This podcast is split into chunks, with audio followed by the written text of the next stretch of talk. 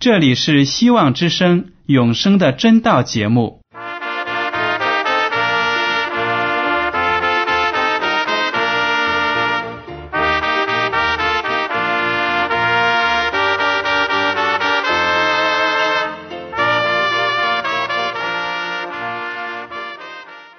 亲爱的听众朋友们，你们好，我是艾德，很高兴今天能和你们在永生的真道这个栏目中见面。耶稣说：“听上帝的话语，并且遵守的人是最有福气的。”所以，艾德现在能够通过电波和你们分享上帝的教导，感到十分快乐。我也希望众位弟兄姐妹。还有那些正在寻求真道的朋友们，也能够珍惜这段时光。大家不妨在手边准备好纸和笔，将今天讲到的要点和经文章节做些记录，以便过后自己再亲自查考圣经。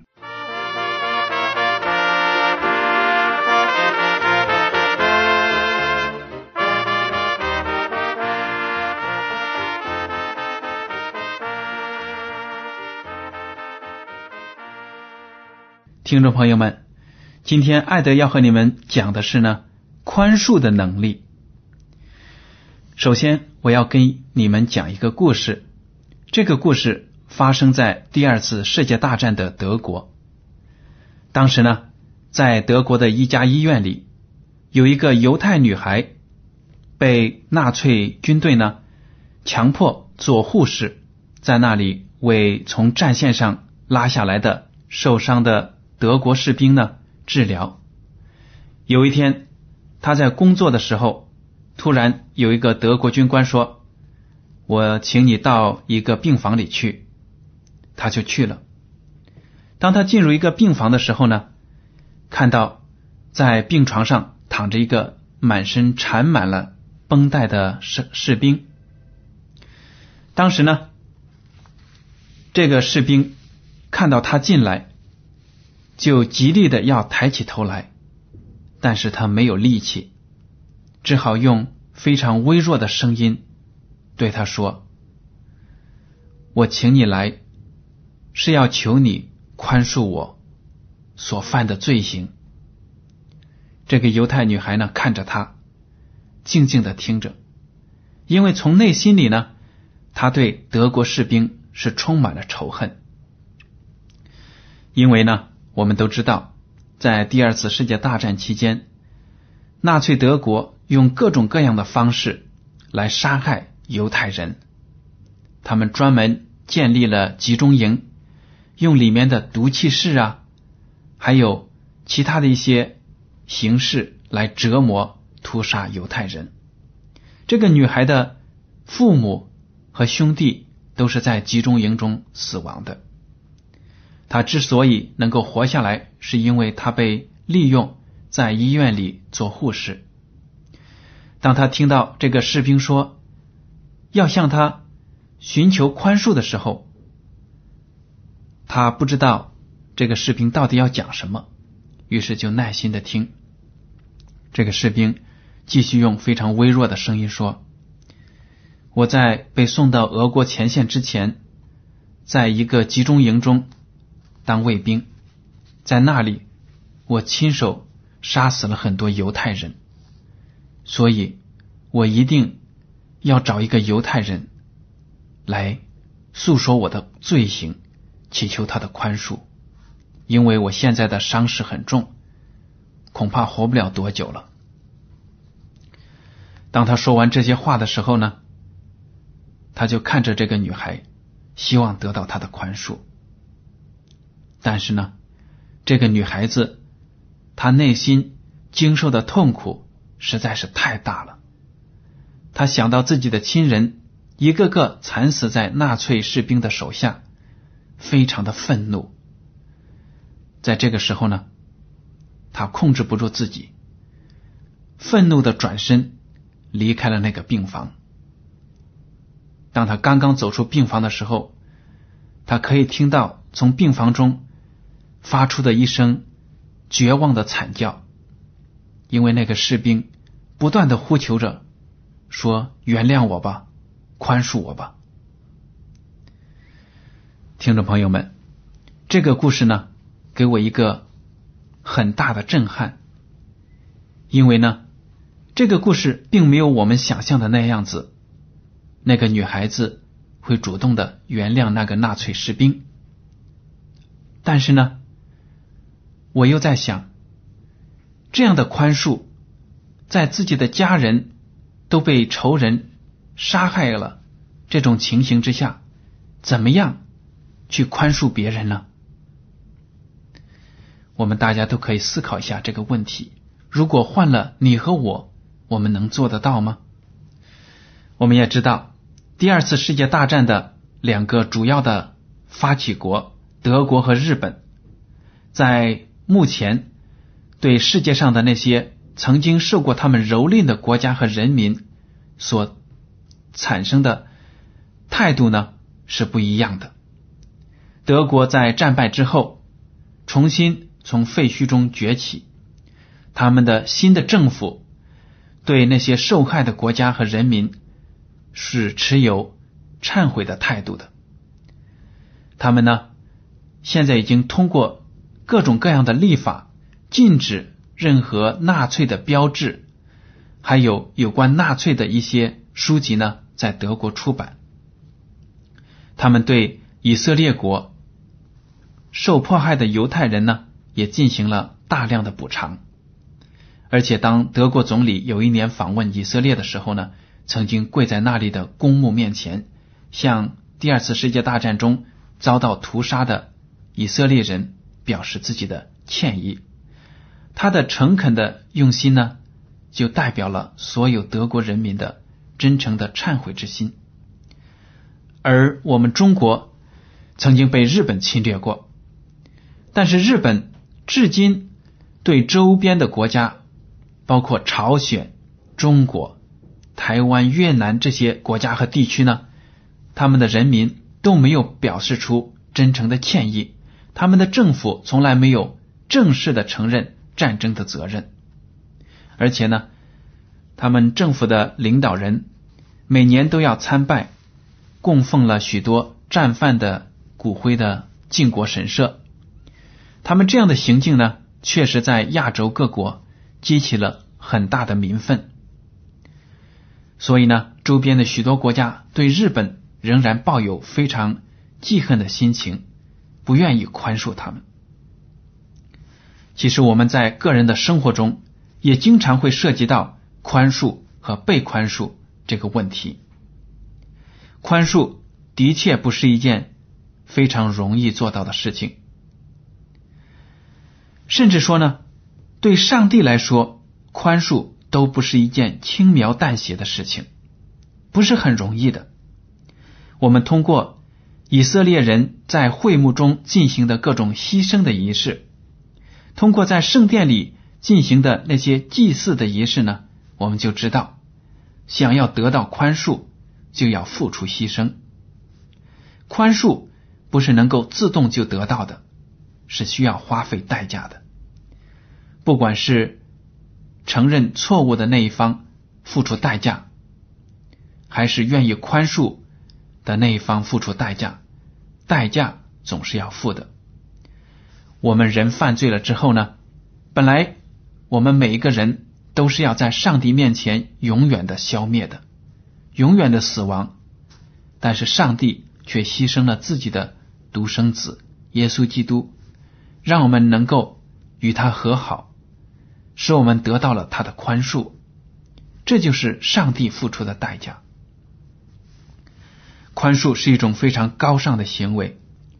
路加福音第十七章三到五节，耶稣基督这样教训他的门徒们：“你们要谨慎，若是你的弟兄得罪你，就劝解他；他若懊悔，就饶恕他。”倘若他一天七次得罪你，又七次回转，说我懊悔了，你总要饶恕他。使徒对主说：“求主加增我们的信心。”这里呢，耶稣基督就告诫门徒们：一个人得罪了你，忏悔了，你就不能够再记恨他，一定要赦免他的过错。而且呢，即使是他一天七次得罪你，又七次悔改，你都要饶恕他。当耶稣基督说这样的话的时候呢，并不是只讲讲道理，他是确确实实希望我们能把宽恕运用在自己的生活当中。其实也是为了我们自己好。如果我们心里老是记恨着别人得罪我们的地方，其实，我们是把别人的错误和罪过背在自己的身上，给自己的心理造成压力。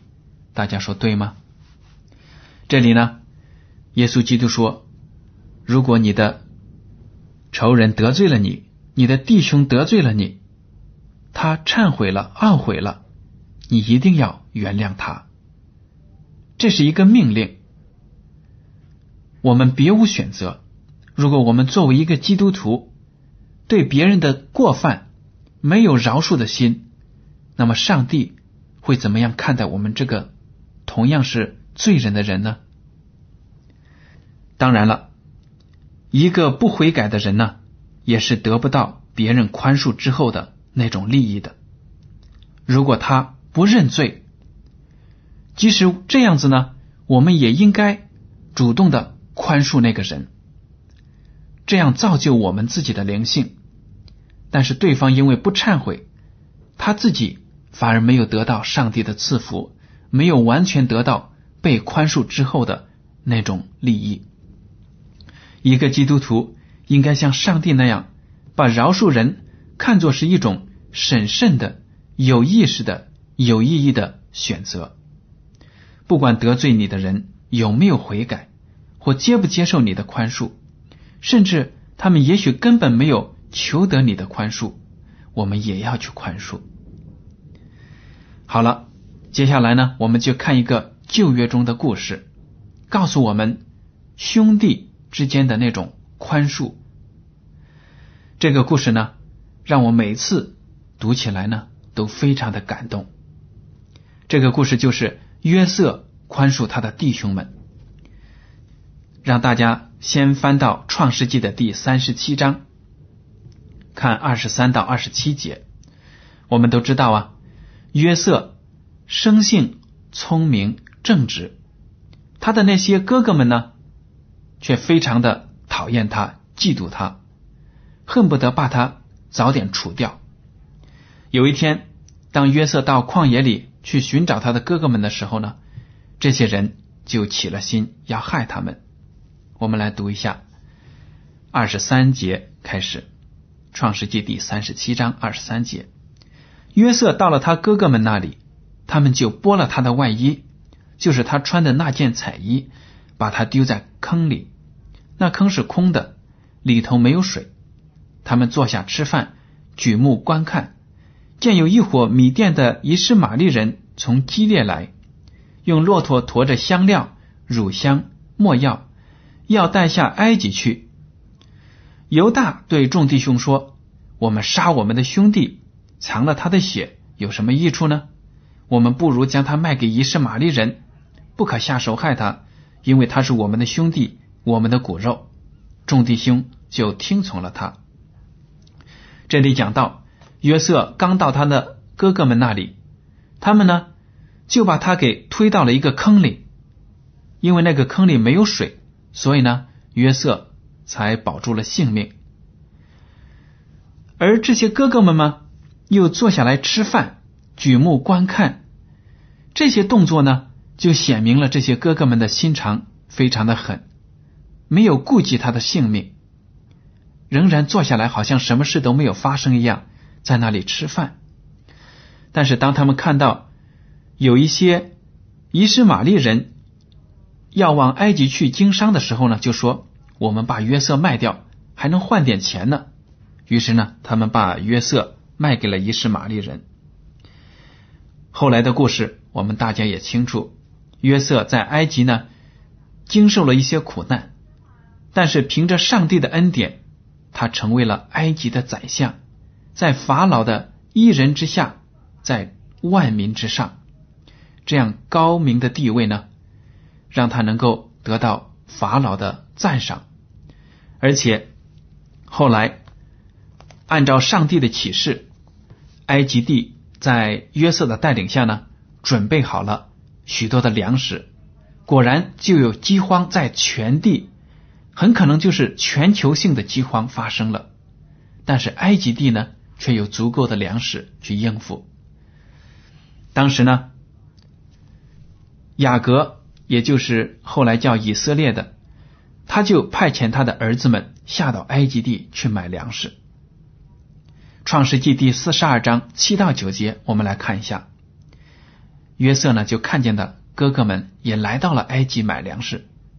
经文这样说：约瑟看见他哥哥们，就认得他们，却装作生人，向他们说些严厉话，问他们说。你们从哪里来？他们说：“我们从迦南地来买粮。”约瑟认得他哥哥们，他们却不认得他。约瑟想起从前所做的那两个梦，就对他们说：“你们是奸细，来窥探这地的虚实。”约瑟呢，看到他的哥哥们，首先呢，就吓唬他们，称他们是奸细、间谍。如果被抓起来的话，我们都知道间谍可能会被处死的，所以他的哥哥们就说：“我们不是间谍，我们是从迦南地来买粮食的。”但是呢，约瑟是有心要宽恕他的弟兄们以前把他推在坑里面，又把他卖到埃及这样大的罪行的。约瑟有心要宽恕他们，但是约瑟首先要考验考验。看看他的这些哥哥们有没有改变心意、忏悔了，为自己以前的罪过认罪了。他呢就想了一个办法。我们来看《创世纪》第四十二章十八到二十四节。约瑟呢，到第三天，约瑟对他们说：“我是敬畏上帝的，你们照我的话行就可以存活。你们如果是诚实人。”可以留你们中间的一个人囚在监里，但你们可以带着粮食回去救你们家里的饥荒。把你们的小兄弟带到我这里来，如此你们的话便有证据，你们也不至于死。他们就照样而行。他们彼此说：“我们在兄弟身上实在有罪。他哀求我们的时候，我们见他心里的愁苦，却不肯听，所以这场苦难临到我们身上。”吕便说。我岂不是对你们说过不可伤害那孩子吗？只是你们不肯听，所以留他血的罪向我们追讨。他们不知道约瑟听得出来，因为在他们中间用通事传话。约瑟转身退去，哭了一场，又回来对他们说话，就从他们中间挑出西面来，在他们眼前把他捆绑。当约瑟首先指责自己的哥哥们是间谍的时候。这些人呢就害怕了。约瑟说：“没关系，你只要告诉我实话，证明你们不是间谍，你们就有生命。”他就问这些哥哥们在老家还有什么人，他们就告诉他，在老家还有父亲，还有一个父亲的小儿子，也就是他们的弟弟。约瑟说：“你们骗人吧！好，现在你们。”留一个人在这里，其余的人回去把那个小兄弟带来。如果真的有，就说明你们说的是实话；没有的话呢，你们留在这里作为人质的人呢，就会被杀死。当然，约瑟说这些话只是吓唬他们，并不是真的要杀死自己的兄弟。结果呢，我们就看得出，这些人确实是对自己过去对待约瑟的罪行忏悔了。吕便说：“我岂不是对你们说过不可伤害那孩子吗？只是你们不肯听，所以流他血的罪向我们追讨。他们真的是忏悔了。约瑟也听出来了。约瑟知道他的哥哥们心里是有了变化。然后呢，还要继续的观察。这些人真的就回去了。后来呢，就把那个小兄弟带回了埃及。约瑟一看到。”就知道他们说的确确实实是真的。大家想一想啊，如果这些人心意还没有改变，还是自私自利的话，他们本可以逃回自己的家乡，把西面留在埃及，任凭约瑟怎么处置都好。但是呢，他们顾念西面，又专门带着小兄弟千里迢迢回到埃及，就是为了把西面从法老王的手中救出来。约瑟从中就可以看得出，他的兄弟们确实是忏悔了，改变了自己自私的那种罪恶。我们来看《创世纪》第四十四章十八节，犹大挨近他说：“我主啊，求你容仆人说一句话给我主听，不要向仆人发烈怒，因为你如同法老一样。”犹大呢，就向他说话了。创世纪第四十四章三十一到四十五章第三节，我们接着读：我们的父亲见没有童子，他就必死。这便是我们使你仆人我们的父亲白发苍苍、悲悲惨惨的下阴间去了。因为仆人曾向我父亲为这童子作保，说：我若不带他回来交给父亲，我便在父亲面前永远担罪。现在求你容仆人住下。替这童子做我主的奴仆，叫童子和他哥哥们一同上去。若童子不和我同去，我怎能上去见我父亲呢？恐怕我看见灾祸临到我父亲身上。约瑟在左右站着的人面前情不自禁，吩咐一声说：“人都要离开我出去。”为什么呢？原来啊，约瑟的这个哥哥犹大没有认出约瑟。就在约瑟面前跪下说：“主啊，求你让仆人说句话。如果我们把西面这个小童留在这里的话，我们回去，我们的父亲那么老了，看见自己的小孩子没有回来，肯定会被气死的。所以呢，我宁肯让你把这个小童带回去，我自己留在埃及做人质，好不好？”约瑟从这些话真真正正看到他的哥哥。心意是改变了，忏悔了。约瑟呢，就命令周围的人都出去。我们接着读经文。约瑟和弟兄们相认的时候，并没有一人站在他面前，他就放声大哭。埃及人和法老家中的人都听见了。约瑟对他弟兄们说：“我是约瑟，我的父亲还在吗？”他弟兄不能回答，因为在他面前都惊慌。从约瑟和弟兄相认之时，放声大哭，连埃及人和法老家中所有的仆人都听见了，说明了约瑟自己内心的痛苦是非常大的。他在宽恕自己的弟兄的时候呢，也想起了自己以前所受的苦难，他的心是非常的伤痛的，他放声大哭。这也就好比我们，如果在生活中被别人得罪了。甚至说呢，那个罪非常的大，我们好长时间都忍受不了，都不愿意宽恕对方。那么最后呢，上帝要告诉我们要原谅我们自己的弟兄，原谅我们的仇敌。我们因为原谅，想起过去伤痛的事情，放声痛哭，让自己的感情发泄出来，也是正当的、应该的。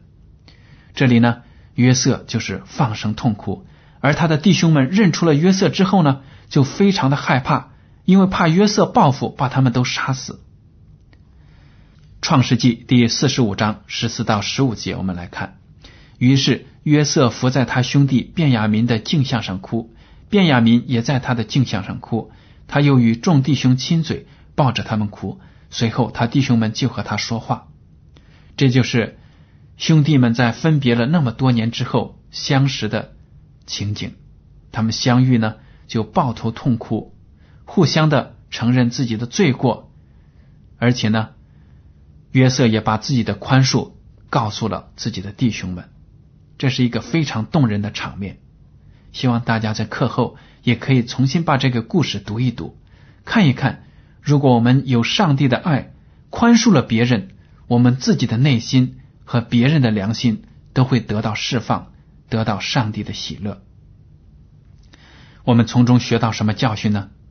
如果约瑟是个无情无义的人，他当然不会愿意宽恕他们的弟兄。他的弟兄呢，可能就会在那场饥荒之中饿死了。约瑟如果不把宽恕给他的弟兄们，他自己的心头，大家想会好受吗？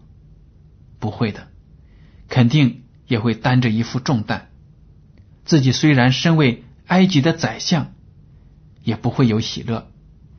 每当自己眺望远方，想起以前在家乡的生活，想起自己的弟兄们，他的心就会非常的难过，就会想。那些弟兄们现在怎么样啊？他们是不是还是那样子自私自利、作恶呢？希望他们不是。一想起自己远离家乡，被卖到了异国他乡做奴仆，现在虽然成了埃及的宰相，但是自己的经历如果没有那些弟兄们的自私自利的话，恐怕也不会发生这样的波折。当然，约瑟也是知道上帝在他生命中的主导作用。但是，如果我们生活中真的有那么多不幸和曲曲折折的事情，当然，我们怎么都会为这些事情感到难过、遗憾。如果我们宽恕了别人，或者我们得罪了别人，得到了别人的宽恕，我们的良心才真真正正能够有。喜乐，才能有宽恕的心情。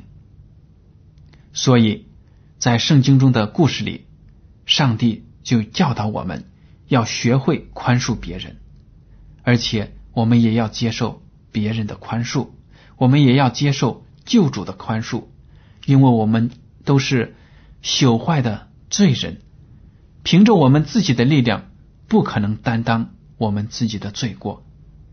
所以，听众朋友们，如果你们当中在生活中有得罪自己的弟兄的地方，你们要去求得他的宽恕；或者有人得罪了你，令你耿耿于怀，你也要在上帝的爱的带领之下呢，原谅你自己的弟兄，原谅你自己的仇人。如果你们当中还有没有接受耶稣基督为救主的，也要主动来到他面前。接受他的宽恕，接受他提供的永生。好了，今天的永生的真道节目呢，到此就结束了。您如果对今天的讲题或者这个栏目有什么建议，就请写信给我。我的通讯地址是香港九龙中央邮政总局信箱七零九八二号，请署名给爱德。再见。